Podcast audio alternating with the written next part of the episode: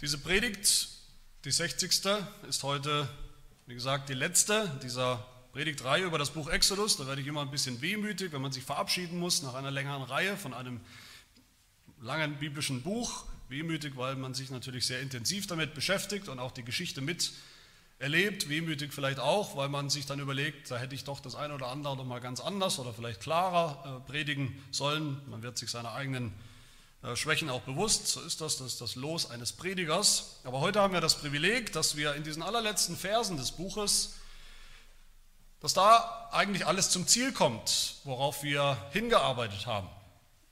Das heißt, für uns im Prinzip hören wir, das ist, da haben die Glück, die vielleicht auch bei manchen der Predigten nicht dabei waren, im Prinzip hören wir in diesen Versen nochmal die ganze Botschaft des ganzen Buches, Exodus, bis hin zum Ziel. Vielleicht habt ihr euch gefragt, warum überspringen wir, warum habe ich einfach hier übersprungen, nämlich fünf ganze Kapitel, Kapitel 35 bis hier zu Kapitel 40 ist das plötzlich jetzt nicht mehr so wichtig, ist das nicht Gottes Wort? Doch natürlich, aber im Grunde haben wir diese Kapitel schon behandelt. Sie kommen nämlich zweimal vor. Sie kommen zweimal vor im Buch Exodus. Diese Kapitel 35 bis 39 sind eigentlich, könnte man sagen, eine Spiegelung von Kapitel 25 bis 31, die wir ja behandelt haben. Da in Kapitel 25, also an der früheren Stelle, ist das der Plan, der ganze Plan worum es geht, wie die Stiftshütte aussehen soll im Detail, die Planung des Heiligtums und hier in diesen Kapitel 35 bis 39, die wir überspringen, da finden wir die Ausführung. Da wird alles genauso gebaut, aber es ist im Prinzip der genau selbe Wortlaut. Nur jetzt wird es eben in Realität umgesetzt. Und all das endet dann in Kapitel 39 ab Vers 32 in einer ganz, in einer großen Inspektion durch die Bauaufsicht sozusagen, durch den Chefbauingenieur oder den Inspekteur des, des Bauamtes Mose. Alles ist fertig, die ganzen Einzelteile sind fertiggestellt, die ganzen Bestandteile dieses Heiligtums sind fertig, wie es liegt und steht, alles da. Kann man sich vorstellen wie ein riesiger Bausatz. Heute baut man ja manchmal Häuser auch so. Die ganzen Fertigteile und Elemente werden geliefert, dann muss man es nur noch zusammenstecken. Nur noch ist gut, aber man muss das halt noch tun. Und Mose inspiziert all diese Einzelteile. Und erst dann in Vers 33 wird es aufgebaut. Bisher ist nichts gebaut. Wir haben schon viel gehört, aber es ist noch nichts gebaut, noch nichts zusammengebaut. Und dann kommen wir zu den allerletzten Versen dieses Buches, nämlich dem großen Ziel und Finale, dem, worum es eigentlich schon immer ging, vom allerersten Vers dieses Buches an. Und natürlich ist das nicht nur das Ziel von diesem Buch, das Ziel von der Exodus-Geschichte, was wir hier sehen, sondern das ist das Ziel, das Gott von Anfang an verfolgt hat und noch verfolgt mit uns Menschen überhaupt. Und was ist dieses Ziel?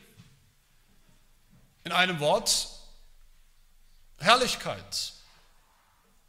Dass wir die Herrlichkeit Gottes, also das ist die Summe von all dem, was Gott ist und wie Gott ist, dass wir die Herrlichkeit Gottes sehen, erkennen und dass wir uns daran freuen. Für immer. Dass Gott mit seiner ganzen Herrlichkeit bei uns ist, in unserer Mitte ist. Unser Gott. Ja, dass wir sogar eingehen in diese Herrlichkeit hineingehen. Heute und für immer. Das ist das Ziel. Das ist Gottes großer Plan, Meisterplan, das Ziel, das er hat mit der Menschheit, das Ziel des Evangeliums.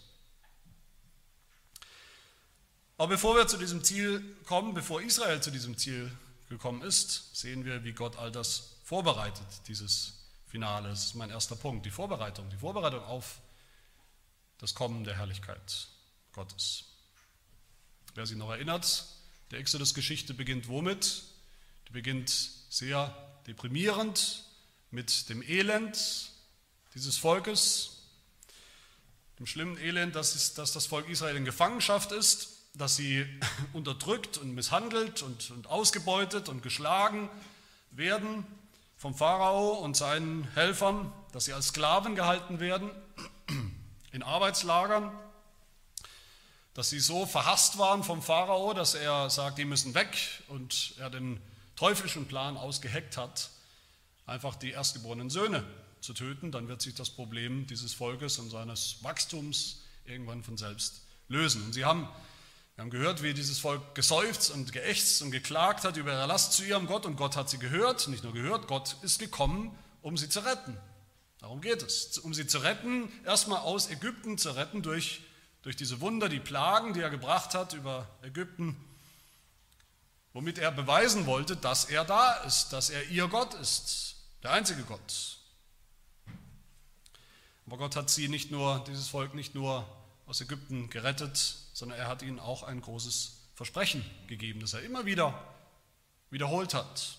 Exodus 3, Vers 8 spricht Gott, ich will sie aus diesem Land führen, aus Ägypten, in ein gutes, weites Land, in ein Land, in dem Milch und Honig fließt, an den Ort der Kanaaniter und der ganzen anderen Völker, die jetzt noch da drin wohnen.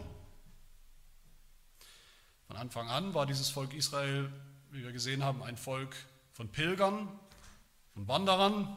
Sie waren immer unterwegs. Erst waren sie Fremdlinge in einem fremden Land, im Land Ägypten waren sie nicht zu Hause. Dann hat Gott sie befreit aus Ägypten, alles gut, aber sie waren deshalb immer noch unterwegs. Sie waren wieder Pilger. Sie waren unterwegs durch das Rote Meer, sie waren unterwegs durch die Wüste, 40 Jahre lang aber in all dem hat Gott ihnen immer wieder gesagt, es gibt ein Ziel, ihr habt ein Ziel, ich habe ein Ziel für euch und das ist ein Land, ein Land, wo ihr zu Hause sein werdet, ein Land, wo ich selber auch sein werde, euer Gott, wo ihr in Ruhe mir dienen könnt, in Ruhe mich anbeten könnt, wir in Ruhe Gemeinschaft miteinander haben können. Und dieses Versprechen, das war kein neues Versprechen, was Gott sich jetzt gerade in der Exodus-Geschichte aus gedacht hat, sondern eigentlich ein sehr altes Versprechen. Das hören wir auch, Exodus 2, wer sich erinnert, haben wir gehört, Gott gedachte, plötzlich könnte man sagen, gedachte Gott an seinen Bund. Er hat sich erinnert an seinen Bund. Woran hat er sich erinnert? An den Bund, den er ja schon vor langer Zeit geschlossen hat. Mit Abraham schon, zumindest, so lang schon. Was hatte Gott dem Abraham versprochen? In Genesis 17, du wirst einen Sohn haben, einen Nachkommen haben, ich werde euch ein Land schenken. Und das Dritte, ihr werdet mein Volk sein und ich werde euer Gott sein in diesem Land. Das ist nichts anderes als das, was wir in der Exodus-Geschichte auch wiederfinden. Das ist die Bundesverheißung, das Versprechen des Bundes. Der herrliche Gott, Gott in seiner ganzen Herrlichkeit, mitten unter seinem Volk, an einem bestimmten Ort, in einem bestimmten Land. Aber dazwischen, das wissen wir auch, gab es eine schlimme Krise, ein gigantisches, eigentlich fast unlösbares Problem in der Exodus-Geschichte. Das Volk, Gottes Volk, wollte nicht so, wie Gott wollte. Sie wollten ihren Gott überhaupt nicht mehr.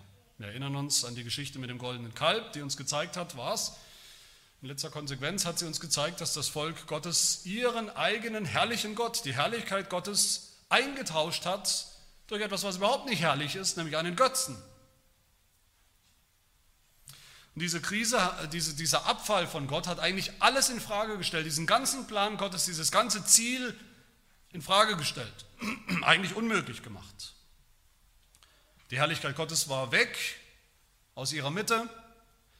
Sie waren nicht mehr auf dem Weg, auf dem direkten, langen, aber direkten Weg zur Herrlichkeit. Sie waren auf dem Weg, wohin? Sie waren eigentlich auf dem Weg ins Verderben, auf dem Weg in die Verdammnis, in den Untergang. Sie waren auf dem besten Weg zu werden wie alle anderen gottlosen, heidnischen Völker. Von Seiten dieses Volkes war der Bund gebrochen, aus und vorbei, und die Verheißung war auch futsch. Aber natürlich hat Gott all das nicht überrascht. Gott überrascht überhaupt nichts. Gott wusste, auch bei diesem Volk von Anfang an, mit wem er es zu tun hat. Er wusste, dass er es mit Sündern zu tun hat. Deshalb hat Gott diesem Volk ja nicht einfach ein Land versprochen. Ihr kommt irgendwann in ein Land und dann ist alles gut. Gott hat diesem Volk ja eben auch diesen Nachkommen, einen Nachkommen versprochen. Einen wahren Israeliten, der nicht ist, nicht sein wird wie das Volk Israel, immer wieder untreu, immer wieder ungläubig. Einen, der gehorsam sein wird, einen gerechten Nachkommen, einen, in dem dann der Bund in Erfüllung gehen wird. Und Mose, haben wir gesehen, war ein Bild ein Vorbild, ein Abbild für diesen Nachkommen, um den es ultimativ geht. Er war ein, ein, ein Schatten darin, wie er das Volk geführt hat und geleitet hat, darin, wie er für das Volk eingetreten ist, für sie gekämpft hat, für sie vor Gott getreten ist, damit Gott ihnen doch auch ihre schlimmste Sünde noch vergibt, vergeben möge. Damit Gott sich nicht zurückzieht, damit Gott weiterhin in ihrer Mitte bleibt mit seiner Herrlichkeit oder wieder zurückkehrt mit seiner Herrlichkeit. Und eigentlich geht es dann im ganzen Buch Exodus darum, wie genau Gott das bewerkstelligen will, wie das überhaupt möglich sein soll, wie der herrliche Gott, der heilige Gott überhaupt in der Mitte von einem Volk, von nicht irgendwelchen Menschen, sondern von rebellischen Sündern leben kann und wohnen kann. Wie und wo kann er das? Wie und wo wird er das? Im Heiligtum. Das wird der Ort sein, wo seine Herrlichkeit wieder wohnt. Mose hat hier und da schon einen Vorgeschmack bekommen von dieser Herrlichkeit Gottes. Er hat diesen brennenden Dornbusch erlebt, ein herrliches Bild für Gottes Wesen. Das Volk Israel hat auch immer wieder Erweise von der Herrlichkeit Gottes gesehen, in dieser Wolkensäule, in dieser Feuersäule, die sie ja immer begleitet hat, die ja die ganze Zeit schon mit ihnen unterwegs war, oder auch auf dem Berg, auf dem Berg, wo wir gehört haben, dass die Herrlichkeit Gottes zu sehen war, aber das waren eben nur punktuelle Erlebnisse, punktuelle Vorgeschmäcker. Am Ende gibt es nur, überhaupt nur einen Weg, wie wir wieder in den Genuss kommen, dass Gott unser Gott ist, dass Gott in unserer Mitte ist. Nämlich den Weg, den Gott hier genau und im Detail vorschreibt. Und das gilt bis heute. Wir kommen nur zu Gott auf dem einen Weg, den er uns vorgibt. Wir finden Vergebung, Annahme bei Gott nur auf dem Weg, den er uns vorschreibt. Und Mose wusste das und deshalb ist Mose so, so streng und inspiziert ganz genau diese Elemente, diese, diese, diese einzelnen Elemente, die das Heiligtum ähm, ausmachen werden. Und er kommt zu dem Urteil, nach seiner Inspektion, es ist alles so, wie es sein sollte. Vers 42, ganz so, wie der Herr es Mose geboten hatte, so hatten die Kinder Israels das ganze Werk vollbracht. Genauso, wie es sein sollte. Siebenmal in diesen Versen hören wir dieses Urteil, dieses Urteil der Bauaufsicht, das ist alles so, wie es sein sollte. Und erst dann wird gebaut, zusammengebaut. Und zwar von innen nach außen, zuerst die heiligsten, die allerheiligsten Dinge im Allerheiligsten. Diese Lade mit den Gesetzestafeln, den Deckel drauf, den Gnadenthron, den Sühnedeckel, dann den Vorhang drumherum, schnell, damit das alles verhüllt ist, niemand mehr reinschauen, niemand mehr reingehen kann. Dann darum, herum, das Heiligtum, der, der, der Vorraum des Allerheiligsten mit dem Tisch, dem Leuchter, mit dem Räucheraltar und davor, draußen vor dem eigentlichen Zelt, das Reinigungsbecken, dann den ganzen großen Vorhof, der auch nochmal einen Vorhang hat, um ihn abzutrennen von der Welt. Dann wird alles gesalbt, dann wird alles gereinigt. Die Priester werden vorbereitet, sie werden gewaschen, sie werden auch gesalbt, mit ihren Kleidern, mit ihren priesterlichen Kleidern bekleidet. Und dann kommt der Moment, auf den alles zugesteuert hat, der Moment, auf den alle hingefiebert haben, der Moment, wo dieses Bauwerk, dieses Heiligtum in Betrieb genommen wird. Das ist, als wäre Mose hingegangen, hätte den großen Schalter umgelegt und plötzlich fließt der Strom gab natürlich keinen Strom, aber im übertragenen Sinn, plötzlich geht das Licht an, plötzlich wird alles hell, plötzlich riecht es nach allem Möglichen. Es riecht nach Blut, es riecht nach geopferten Tieren, es riecht nach gebratenem, vielleicht verbranntem Fleisch, nach Räucherwerk vom Räucheraltar, nach Gerüchen, nach Wohlgeruch, der den Gestank der Sünde übertünchen soll. Das Wasser plätschert in diesem Reinigungsbecken. Der Vorhang zum Eingang in dieses Heiligtum wird aufgeklappt. Die Priester werden gesalbt und eingesetzt in der Amt. Es ist alles bereit, es ist alles fertig. Jetzt kann es wirklich losgehen. Und was passiert dann? Die Herrlichkeit Gottes zieht ein. Vers 34. Da bedeckte die Wolke die Stiftshütte, dieses Zelt, dieses Heiligtum und die Herrlichkeit des Herrn erfüllte die Wohnung. Und was das bedeutet, das ist mein, mein zweiter Punkt. Der Einzug der Herrlichkeit Gottes. Ich habe den Eindruck, dass wir gar nicht wirklich verstehen, worum es hier geht, in vielen Fällen. Und dass das so ist, dass wir kaum verstehen, worum es hier geht im Finale geht, dass, was das eigentlich sein soll, die Herrlichkeit Gottes, die hier einzieht, was ja das Ziel ist, das Ziel der Exodus-Geschichte, der Höhepunkt, dass wir hier nicht mehr aus dem Häuschen sind, nicht mehr begeistert sind, nicht mehr begreifen, warum das so bedeutungsschwanger und überhaupt das Allerwichtigste ist. Ich glaube, das sagt mehr über uns aus, leider, als uns vielleicht lieb ist. Es sagt vielleicht über uns aus, dass wir nicht mehr wirklich begreifen, worum es im Evangelium eigentlich geht, worum es im christlichen Glauben eigentlich geht. Wir sagen, was ist das Evangelium? Das Evangelium ist, dass wir Vergebung für unsere Sünden haben, dass wir unsere Sünden loswerden können. Das ist richtig, das ist wichtig, aber das ist nicht das Ziel. So wunderbar das ist, Sündenvergebung zu haben, so dringend wir das brauchen, so wunderbar das ist für jeden, der sich erkannt hat mal als Sünder, das ist nur ein Mittel zum Zweck. Sündenvergebung. Das Ziel von allem, das Ziel, das Gott hat, das Ziel des Evangeliums, das ist das, worauf Mose uns schon immer wieder hingewiesen hat. Das ist das, was er von Gott erbeten und erfleht hat, als er gesagt hat, ich möchte so gerne deine Herrlichkeit schauen. Gott zu schauen, von Angesicht zu Angesicht, Gott zu kennen in seiner ganzen Herrlichkeit, in der wunderbaren Symphonie all seiner Eigenschaften, das ist das Ziel. Und Sündenvergebung ist ein notwendiges Mittel, ein Mittel zum Zweck, bevor wir das haben können, bevor wir in das Heiligtum Gottes kommen können, eintreten können.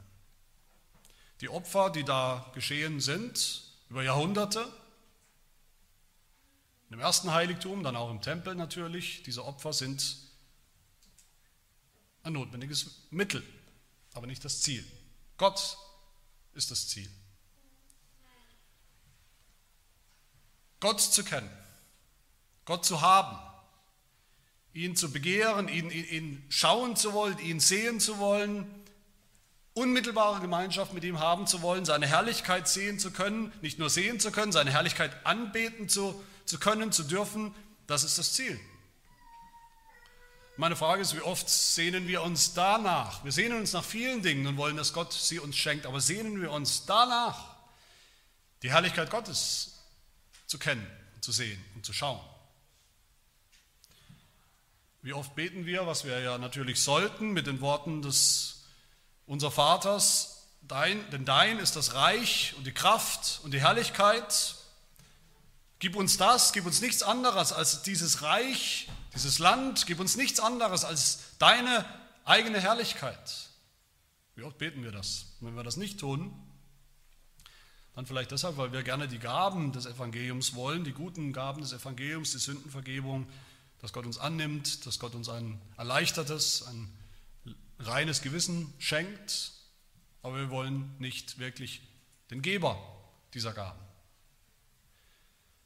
Wir wollen vielleicht die Mittel zum Zweck, aber nicht den Zweck selbst, um den es geht. Wir wollen den Weg, wir gehen den Weg, aber wir wollen nicht wirklich das Ziel oder wir kennen vielleicht nicht wirklich das Ziel, um das es wirklich geht. Was genau ist hier passiert in diesem Moment, auf den alle gewartet haben?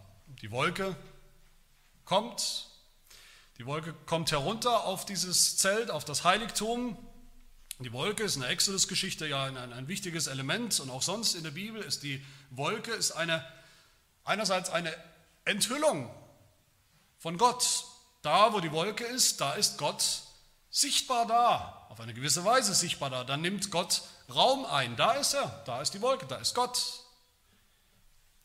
Man könnte sagen, natürlich ist Gott überall gegenwärtig, aber da verdichtet sich seine Gegenwart sodass man auch was sehen kann. Aber auf der anderen Seite ist die Wolke in, in der ganzen Bibel und in der Exodus-Geschichte dann auch eine Verhüllung. von Gottes Wesen. Natürlich ist er eine Verhüllung, weil Gott ist nicht eine Wolke. Gott ist nicht eine Wolke. Wer die Wolke sieht, der sieht nicht den nackten, bloßen Gott, wie er wirklich ist.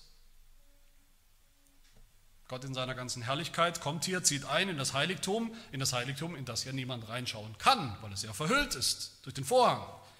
Die Herrlichkeit erfüllt diese Wohnung von innen. Niemand kann reinschauen. Und die Wolke umhüllt alles, die Wolke bedeckt alles.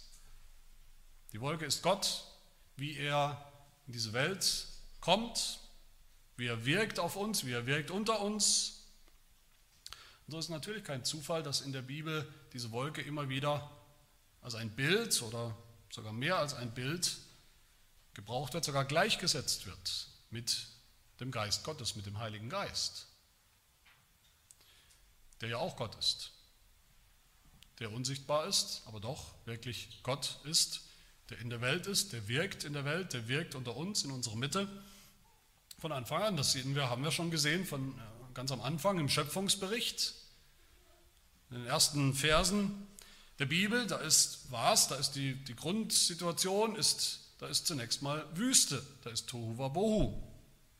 Bis der Geist Gottes kommt von oben herab, bis der Geist schwebt über diesen Wassern der Urflut zunächst, bis er schwebt in einer Wolke, wörtlich heißt es da, bis der, dieser Geist flattert oder brütet wie ein Vogel über dieser Urerde, um was zu tun? Um Leben hervorzubringen. Um die ganze Schöpfung hervorzubringen, so wie Gott sie will.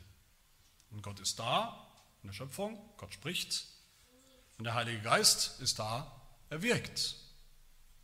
Er wirkt alle diese Dinge, die Gott will. Gott spricht, es werde und der Geist kam,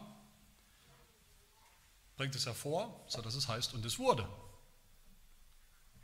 Er vollbringt alles, die ganze Schöpfung, sodass Gott am Ende sagen kann, dass Gott kommen kann und nach seiner Inspektion sagen kann, und es war alles sehr gut, genauso wie ich das wollte. Warum war es gut? Warum war diese Schöpfung gut? weil der Mensch da wohnen konnte, weil es jetzt einen, einen, Raum gab, um den Menschen zu machen, um den Menschen dahin zu stellen, damit der Mensch äh, leben kann. Aber mindestens so wichtig, weil jetzt eine Schöpfung da war, in der Gott wohnen kann. In seinem Heiligtum, in Eden, mitten unter den Menschen. Das ist das, was ultimativ gut war an der ersten Schöpfung, was das Ziel war. Gott mitten unter den Menschen in seiner Herrlichkeit. Und was haben wir hier? In der Exodus-Geschichte, Vers 34, in unserem Text, auch eine Schöpfung. Nichts weniger als eine neue Schöpfung, die ja so dringend nötig war, wenn wir die Exodus-Geschichte und die Geschichte und das Verhalten dieses Volkes Gottes kennen. Wir sehen hier, der Geist Gottes brütet über dem Tohu Wabohu, über der Wüste. Wir sind ja in der Wüste. Er kommt in Form einer Wolke und macht aus dem, was er hier hat, macht er eine neue Welt. Eine neue Schöpfung. Die alte ist vergangen, gefallen, verdorben durch die Sünde, durch den Zerfall, die Vergänglichkeit, den Tod, den Fluch. Aber wie der Geist damals die erste Schöpfung, den Garten, den Tempel in Eden, hervorgebracht hat, ausgebrütet hat, so brütet der Geist hier in Form dieser Wolke, brütet hier aus was? Das Heiligtum.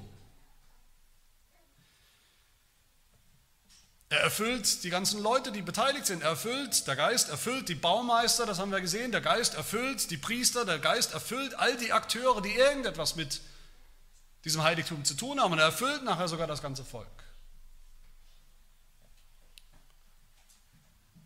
Exodus 25 bis 31 können wir sagen, diese, dieser Bauplan, das ist das göttliche Es werde.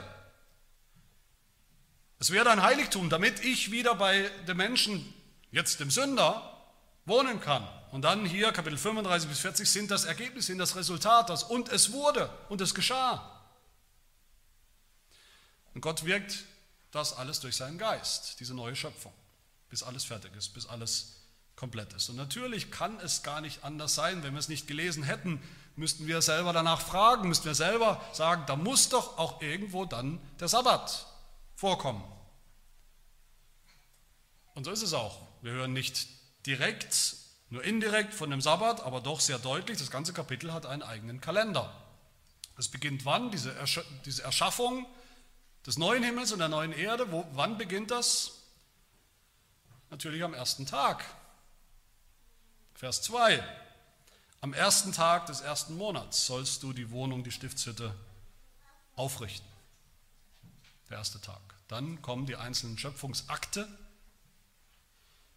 und dann kommt das göttliche Gutachten. Es war gut so, es war alles so, wie Gott es wollte. Vers 33 heißt es, so vollendete Mose das Werk. Genauso fast dieselben Worte, die wir hören nach der ersten Schöpfung, wo es heißt, so wurden Himmel und Erde vollendet, samt ihrem ganzen Heer. Und direkt danach, was kommt im ersten Schöpfungsbericht? Der Sabbat. Genesis 2, Gott hat am siebten Tag sein Werk vollendet, das er gemacht hatte, und er ruhte am siebten Tag von seinem ganzen Werk. Das heißt, wir können ohne jeden Zweifel sagen, an welchem Tag, Vers 34 hier, passiert ist. Am Sabbat, als das Werk vollendet war.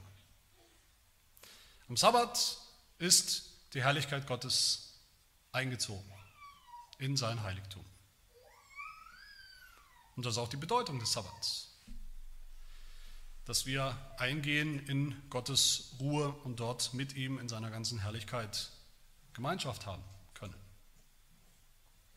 Am Sabbat kommt Gott zu seinem Ziel. Hier heißt es, seine Herrlichkeit erfüllte die Wohnung. Der Sabbat erfüllt, Erfüllung. Das ist dieselbe Vokabel, die wir auch bei der ersten Schöpfung haben, wo Gott die ganze Welt, die Schöpfung erfüllt hat mit allerlei Kreaturen, mit, mit, mit Pflanzen, mit Tieren und natürlich mit den Menschen. So erfüllt jetzt Gott diese neue Schöpfung, sein neues Heiligtum. Und liebe Gemeinde, all das bedeutet, wenn wir das zusammennehmen, bedeutet das alles für uns, das Heiligtum ist nichts anderes als der Eingang in Gottes Herrlichkeit, in seine neue Schöpfung, in den Himmel, wo er selber wirklich wohnt, in seiner ganzen Fülle. Die beiden Türpfosten dieses Heiligtums aus Bronze, die wir uns angeschaut haben, die links und rechts stehen von der Tür mit der Wolke obendrauf, die sind nur ein Bild oder nur eine Reflexion eigentlich von den beiden Säulen, die aus dem Himmel herunterkommen, wie, wie eine Art Türpfosten, nämlich die Feuersäule und die Wolkensäule. Und das ist nichts anderes als die Tür, die Pforte in den Himmel selbst. Und darum geht es bei dieser neuen Schöpfung. Woher habe ich all das? Woher habe ich all diese Verbindungen? Entspringt das vielleicht alles meiner eigenen Fantasie? Ich habe zwar Fantasie, aber vielleicht so doch nicht und brauche ich auch nicht, weil das steht tatsächlich in der Bibel. Und zwar im Hebräerbrief Kapitel 9, da wird ja nochmal, Hebräer 9, das Heiligtum nochmal beschrieben, mit wie es aussah, was alles dazugehört. Und dann sagt der Schreiber im Hebräerbrief, all das sind Abbilder der im Himmel befindlichen Dinge. All das ist, Hebräer 9, 24, all das ist ein mit Händen gemachtes Heiligtum, eine Nachbildung des Wahrhaftigen. Es ist eine Kopie, aber es ist nicht eine schlechte Kopie, die uns zeigt, wie weit das entfernt ist von der, von der Realität, sondern es ist eine sehr gute Kopie. Es ist eine Kopie, die funktioniert. Es ist eine Kopie, die dieses Abbild, dieses irdische Heiligtum ist, ist durchlässig. Sie lässt durch lässt uns durch, lässt die, die Glauben haben, die Augen haben zu sehen, lässt sie durch in die Wirklichkeit, in die Realität, um die es geht. Für alle, die Augen haben zu sehen, die Augen des Glaubens, ist diese, diese, diese Tür in das Heiligtum nichts anderes als die Pforte des Himmels.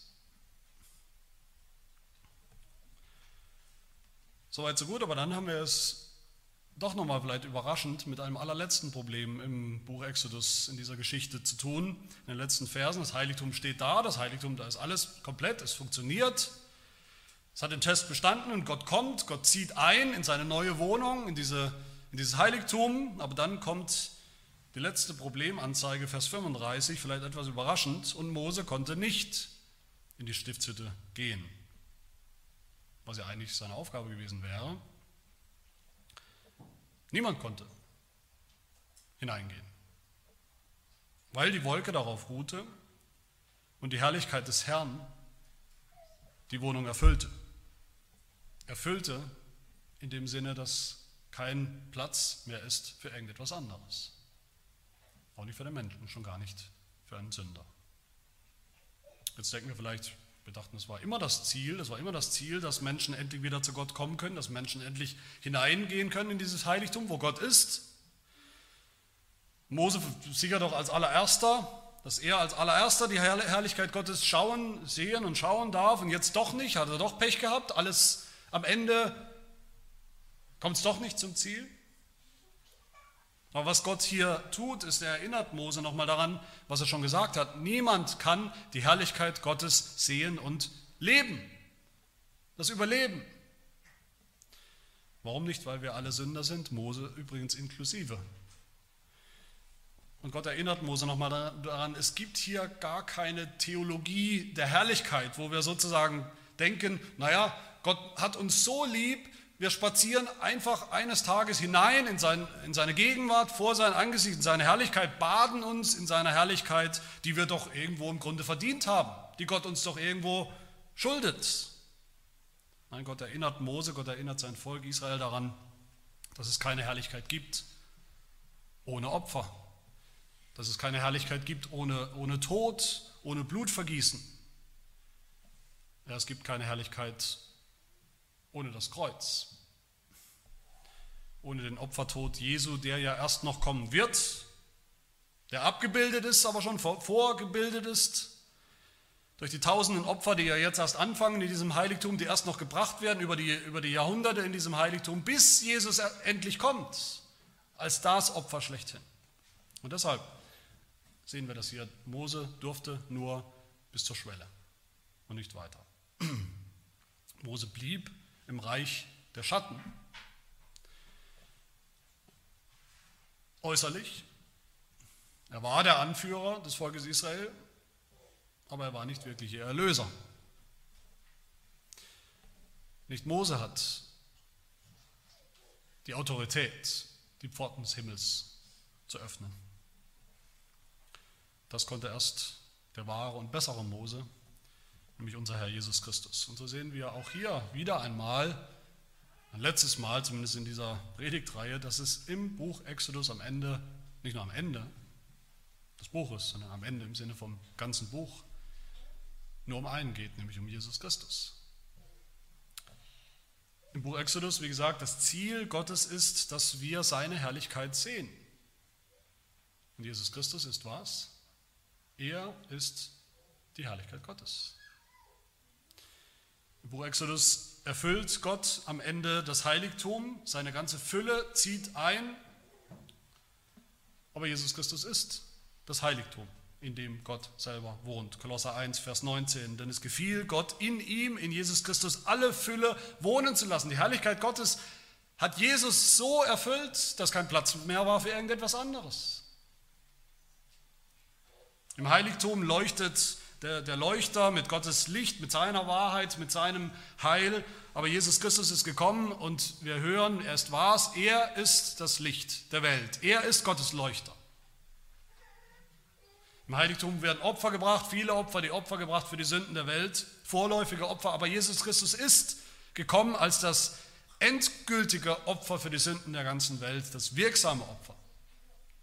Im Heiligtum steht der Räucheraltar, die Gebete der Heiligen, wie wir gesehen haben. Aber Jesus Christus ist selber dieser Räucheraltar, dessen Gebete, dessen Gebete für Gott oder vor Gott ein Wohlgeruch sind. In Gottes Nase ein, ein Geruch, der Gottes Nase abwendet von dem Gestank unserer Sünde.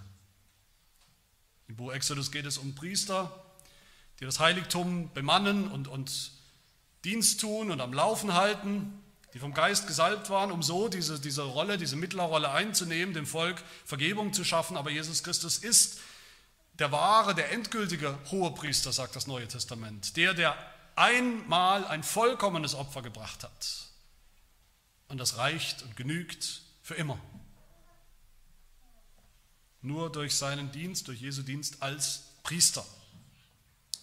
Nur durch den Dienst von dem, der der wahre Nachkomme war, der Verheißene, ist es wieder möglich geworden, überhaupt möglich geworden, dass Gott inmitten eines Volkes von Sündern wohnt. Und all das fasst das Buch der Offenbarung zusammen für uns in Kapitel 21 in, in erstaunlichen Details. Da ist dieser Johannes und sieht im Geist, oder am geistigen oder geistlichen Auge, die neue Schöpfung. Und da heißt es, und ich sah einen neuen Himmel und eine neue Erde, denn der erste Himmel und die erste Erde waren vergangen, die alte Schöpfung ist vergangen. Und das Meer gibt es nicht mehr. Und ich, Johannes, sah die heilige Stadt, das neue Jerusalem, von Gott aus dem Himmel herabsteigen, zubereitet wie eine für ihren Mann geschmückte Braut. Und ich hörte eine laute Stimme aus dem Himmel sagen, siehe, das Zelt Gottes, die Stiftshütte Gottes bei den Menschen. Und er wird bei ihnen wohnen. Und sie werden seine Völker sein. Und Gott selbst wird bei ihnen sein, ihr Gott. Das ist nichts anderes als das Ziel der Exodus-Geschichte, das Ziel von Gottes Geschichte überhaupt. Und dann sieht Johannes von einem hohen Berg aus, wie Mose. Weiter in Kapitel 21, die große Stadt, das heilige Jerusalem, die von Gott aus dem Himmel herabkam, welche, was hat, was ist in ihr, in dieser Stadt? Welche die Herrlichkeit Gottes hat und ihr Lichtglanz gleicht dem köstlichen Edelstein wie ein Kristall heller Jaspis, und die Stadt bedarf nicht der Sonne noch des Mondes, dass sie ihnen erscheinen, denn die Herrlichkeit Gottes erleuchtet sie, und ihre Leuchte ist das Lamm. Das ist das Ziel von allem, dass wir im Lamm, in Jesus Christus, Gottes Herrlichkeit erkennen. Erkennen, dass Jesus nichts weniger ist als das Zelt, die Hütte Gottes bei den Menschen, bei uns.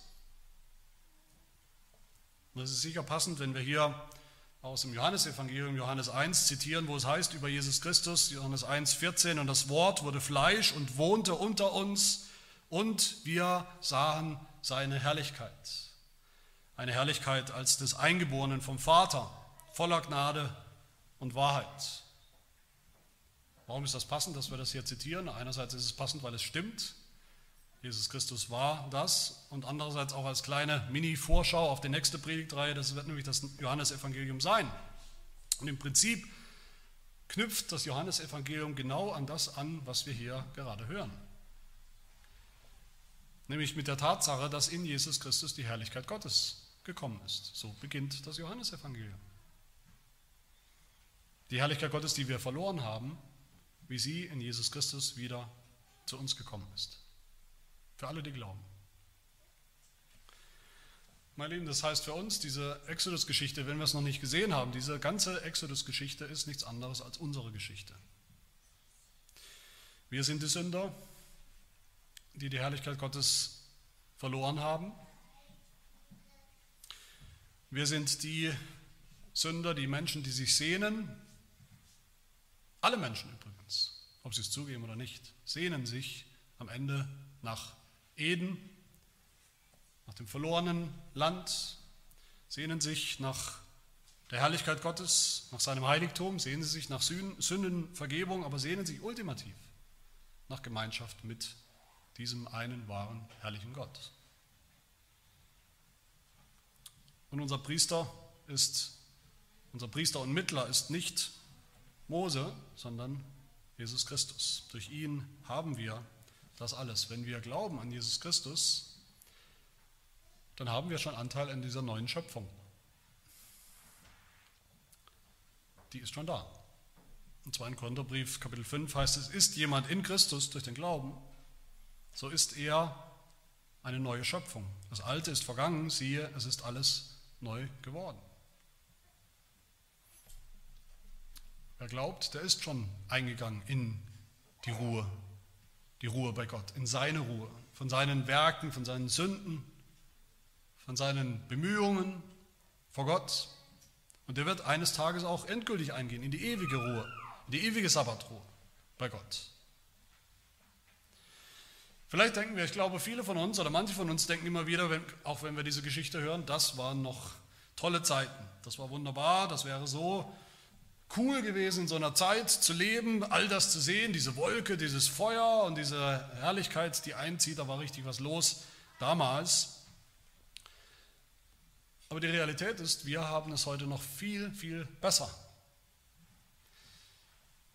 Der Heilige Geist, der sich, wie gesagt, hinter dieser Wolke verbirgt, sozusagen, der, dieser Heilige Geist lebt jetzt in uns.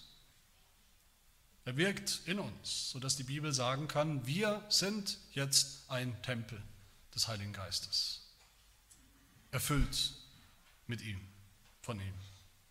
In uns wirkt dieser Geist jeden Tag unseres Lebens um uns neu zu machen, um uns umzugestalten, um Sünder zu verwandeln.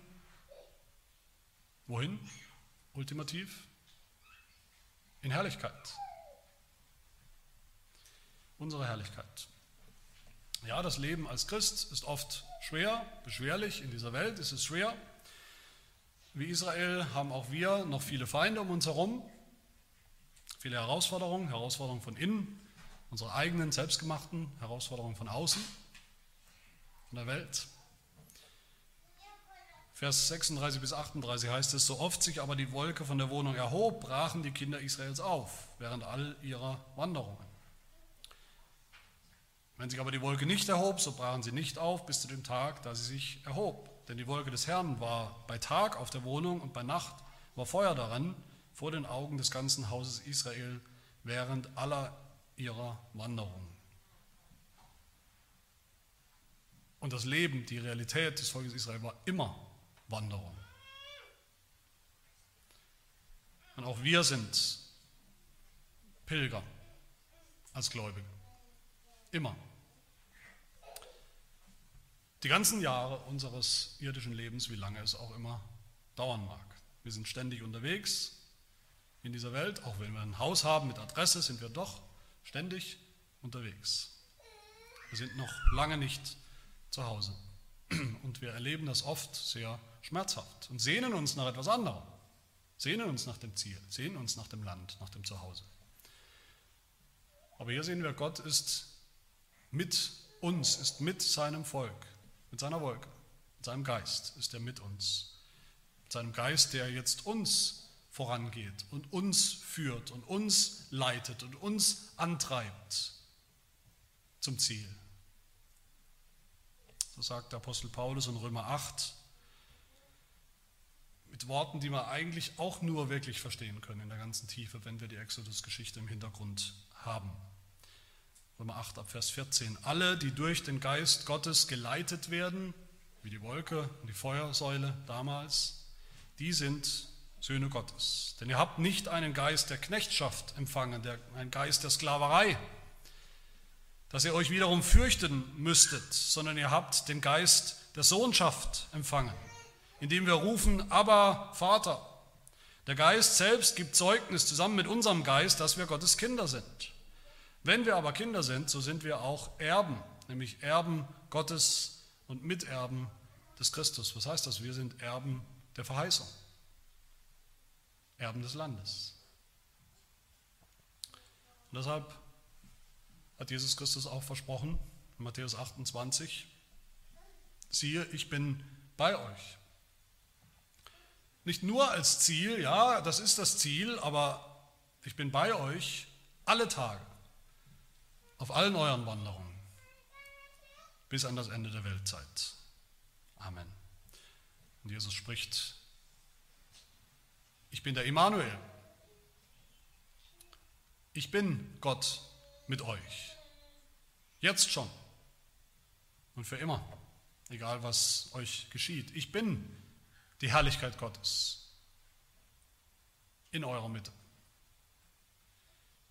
Und darauf dürfen wir vertrauen, darauf sollen wir vertrauen, jeden Tag, wo wir noch zu kämpfen haben, den Kampf unseres Glaubens zu kämpfen haben. Und dann werden wir auch, dann dürfen wir wissen, dass wir auch ankommen werden an diesem wunderbaren Ziel, dass wir Gottes Herrlichkeit schauen, dass wir Gottes Herrlichkeit genießen werden. für alle Ewigkeit und dass wir dann auch selbst herrlich sein werden, wie wir es jetzt noch nicht sind. Amen. Wir wollen beten. Herr, wir danken dir, dass du dich so erniedrigt hast, dass deine Herrlichkeit, die doch niemand erfassen kann, die nicht beschränkt ist, dass diese Herrlichkeit doch in diese Schöpfung eingegangen ist und sichtbar wurde. Und wenn sie auch damals noch verhüllt war, so sehen wir sie doch jetzt unverhüllt in deinem Sohn Jesus Christus, unserem Herrn. Er schenke uns in unserem Leben ein, eine immer größer werdende Sehnsucht nach deiner Herrlichkeit, dich zu kennen, wie du wirklich bist, in und durch deinen Sohn dich so zu erkennen, wie du wirklich bist. Schenke uns die Sehnsucht danach, dass wir deine Herrlichkeit auch eines Tages schauen dürfen. Und die Sehnsucht danach, dass wir selbst verwandelt werden von einer Herrlichkeit zur anderen, in das Bild deiner Herrlichkeit, in das, was wir einst sein werden, wenn wir bei dir sind, in deinem Reich, im verheißenen Land, in der Ruhe, der Sabbatruhe bei dir. Das bitten wir in Jesu Namen. Amen.